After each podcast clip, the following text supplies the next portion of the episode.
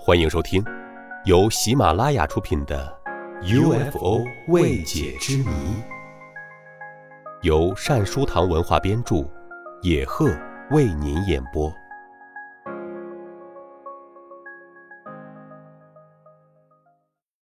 第七集：UFO 在中国。翻开浩瀚的中国古书，你便会发现。其中有许多关于 UFO 的记录。任何一位坚决否定飞碟存在的人，面对着这些历史上的记录，只有瞠目结舌的份，因为事实已经证明，飞碟早就来过地球。中国古代天文史料是全世界最多的，而天文成就也是全世界最高的。古人对天上的日月星的现象相当了解，因此，本文列举的全是无法用当代天文科学知识来判断的内容，绝非牵强附会。这是首先要交代的重要观念。《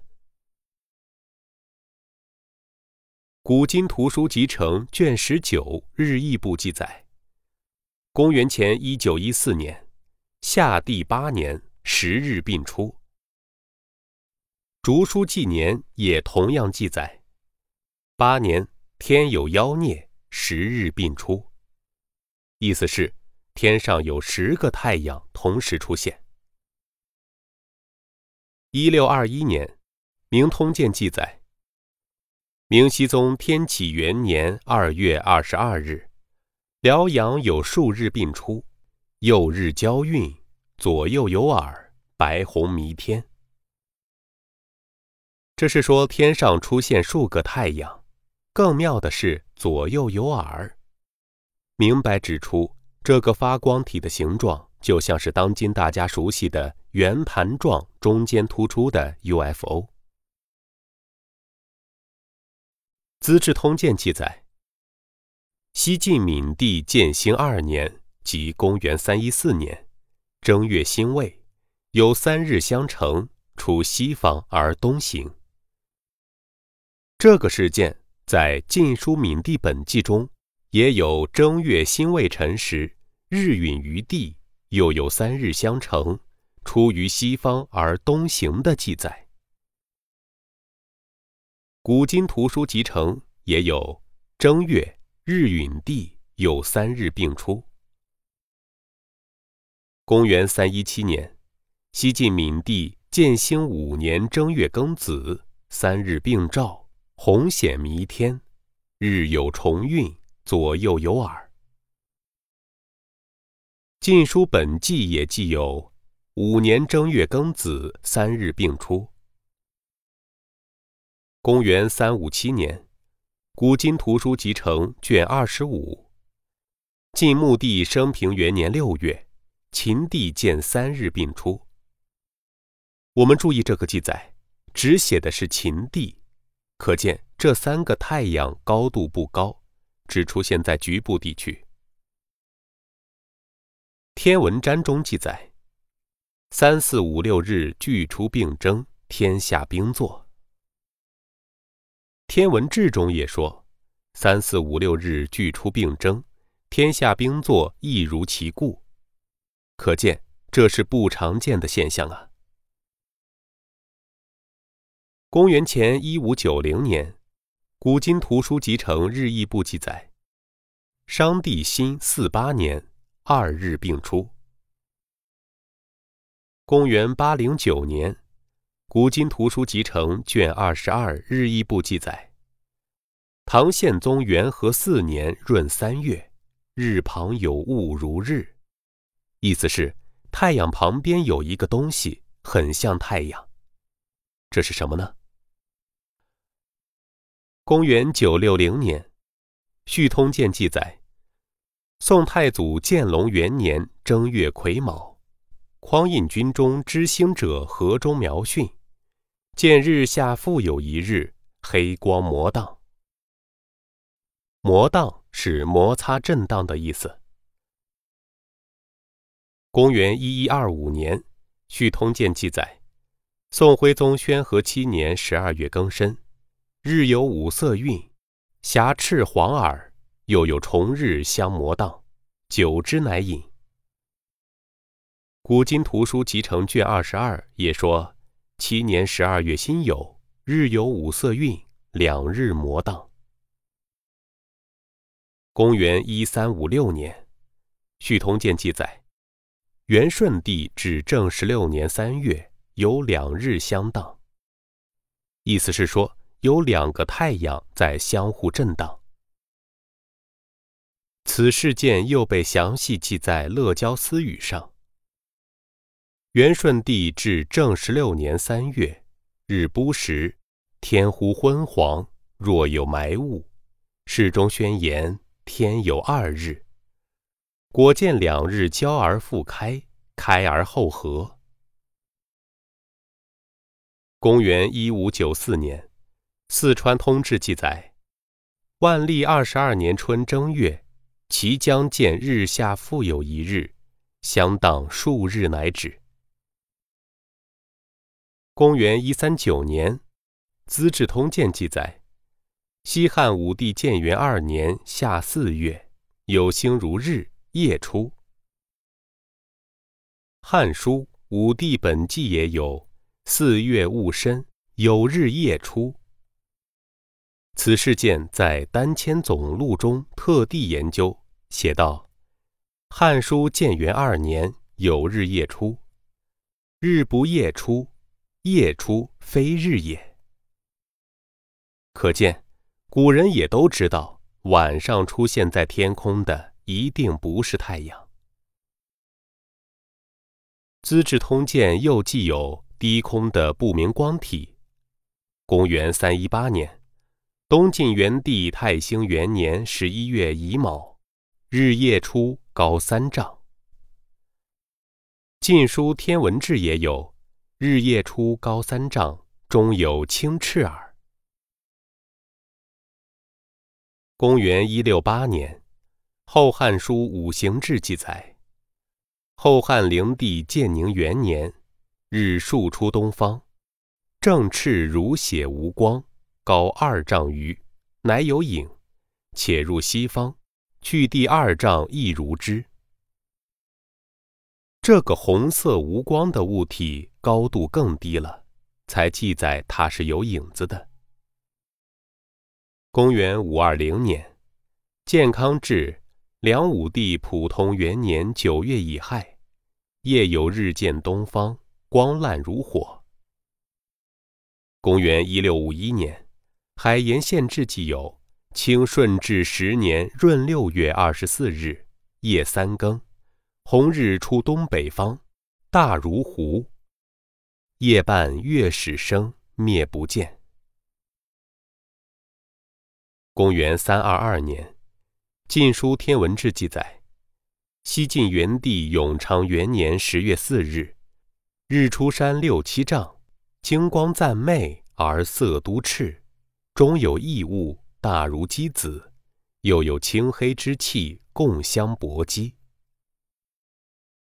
公元一二三一年，《古今图书集成卷二十三》记载：宋理宗绍定四年，晋哀宗正大八年三月，日失色，有气如日，相邻。这件事在《今天文志》也有记载。三月庚戌有正，日忽白而失色，乍明乍暗，左右有气，似日而无光，与日相邻，而日光四出，摇荡至末。公元一五六六年，《古今图书集成卷二十三》，明世宗嘉靖四五年，日斗。在《湖广通志》中也有同样的记载。明世宗嘉靖四五年八月，华容县西湖天开日斗。古今图书集成二十五卷和《唐书天文志》均记有公元六三零年左右，唐太宗贞观年间，突厥有三月并现。公元前三十二年，《资治通鉴》记有。西汉成帝建始元年八月，有两月相承，晨见东方。古今图书集成卷二十五《汉书五行志》中同样记载，成帝建始元年秋八月，有两月重现。公元五百四十八年，古今图书集成二十五卷乐毅部记载。梁武帝太清二年五月，两月现。公元一四四九年，《明通鉴》记载，明英宗正统十四年八月辛未日，月昼见，与日并明。这个月亮和太阳一般的明亮，应该是一个发光体了。公元一五七二年。古今图书集成卷二十六乐毅记载，明穆宗隆庆六年月昼见。湖广通志也记有此事，而且更加详细。隆庆六年五月，通山月光昼见，月下有二星随之。公元一五七年，古今图书集成二十五卷乐毅部和天文志都有记载。东汉桓帝永寿三年十二月壬戌，月食，非其月。另一次发生在公元一六五年，《二十五史天文志》及古今图书集成二十五卷乐毅部均有记载。东汉桓帝延熙八年正月辛巳，月食，其非月。古人早已明确指出其非月，可见不是月亮。公元一一一六年，新刊《大宋宣和遗事》记载，宋徽宗政和六年十一月，有星如月，徐徐南行，而落光照人物，与月无异。次年，《续通鉴》又有记载，十二月甲寅朔。有心如月。公元一三五零年，《续通鉴》记载，元顺帝至正十年六月壬子二十九日，有星大如月，入北斗，震声若雷，三日复还。可以看出，这些如月的星不会是自然的星。公元一一六六年。《夷坚志甲》卷十九记载，宋孝宗干道二年，赵清县次第在京师府司相，以暑月不寐，起户纳粮，见月满中庭如昼，方叹曰：“大好月色。”额庭下见暗，月痕稍稍缩小，思须光灭，仰视星斗灿然，而是夕乃晦日。竟不晓为何物光也。此段描述在晦日时，也就是在月底，应该是没有月亮的，却看见月光如昼，可见应是不明物体。唐朝人段成式所传的《酉阳杂俎》卷一第三八则，既有大约发生在公元八二三年前后的 UFO 事件。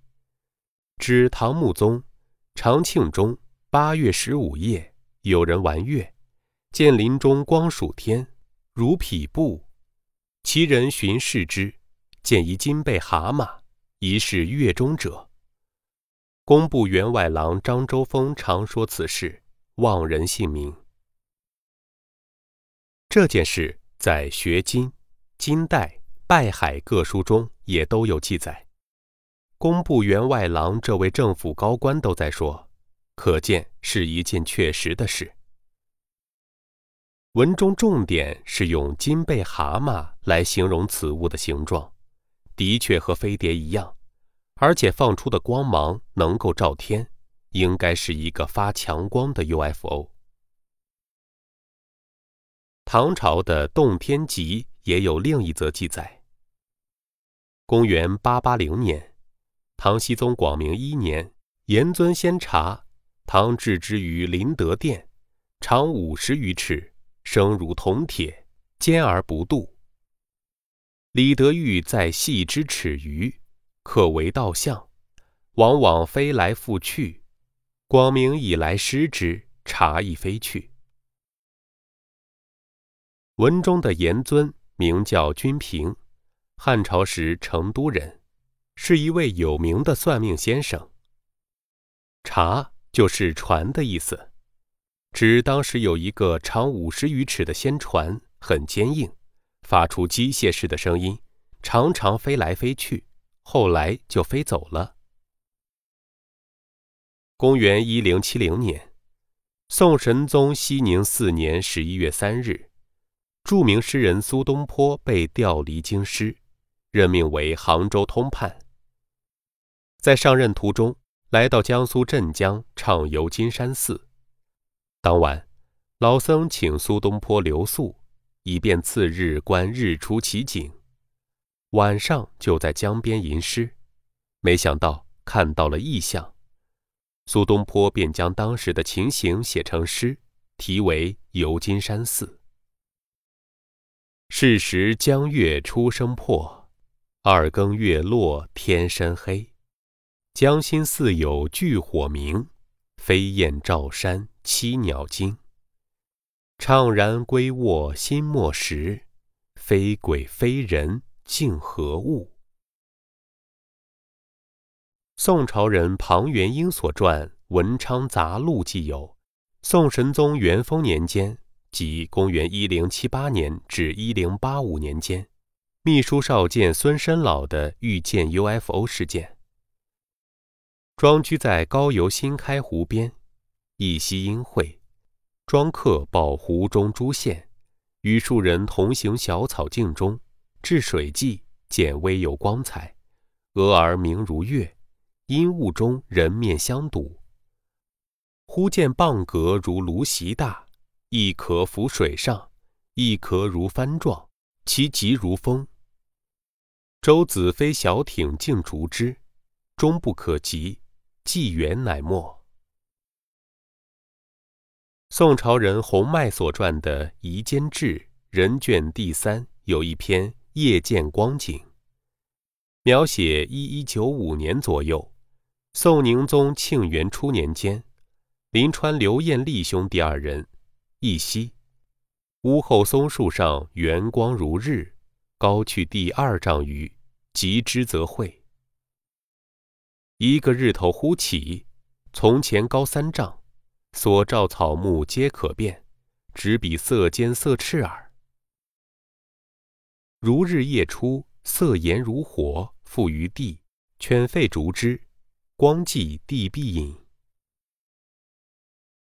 明朝国师刘伯温在一三六零年前后的一个七月十五夜，曾见过 UFO，写了一首月食诗来纪念。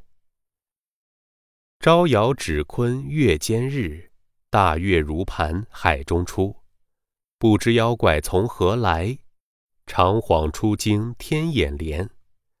儿童走报开户看，城角一鸣声未足。这是一个从海中飞出来的形状如盘的大月，完全符合飞碟现象。一八八零年。清光绪六年五月八日，湖北省松滋县志记有：西岩嘴秦某，田家子也。晨起，信步往屋后山林，见从薄间有一物，光彩异常，五色鲜艳，即往扑之。忽觉身自飘举，若在云端，耳旁飒飒有声，精神蒙昧，身体不能自由。忽然自高坠下，乃一峻岭也。秦某如梦初醒，惊骇非常。一时来一樵者，寻之，答曰：“于湖北松滋人也。”樵者则曰：“此胡为乎来哉？此贵州境地，去尔处千余里也。”指其途径下山，秦盖而归。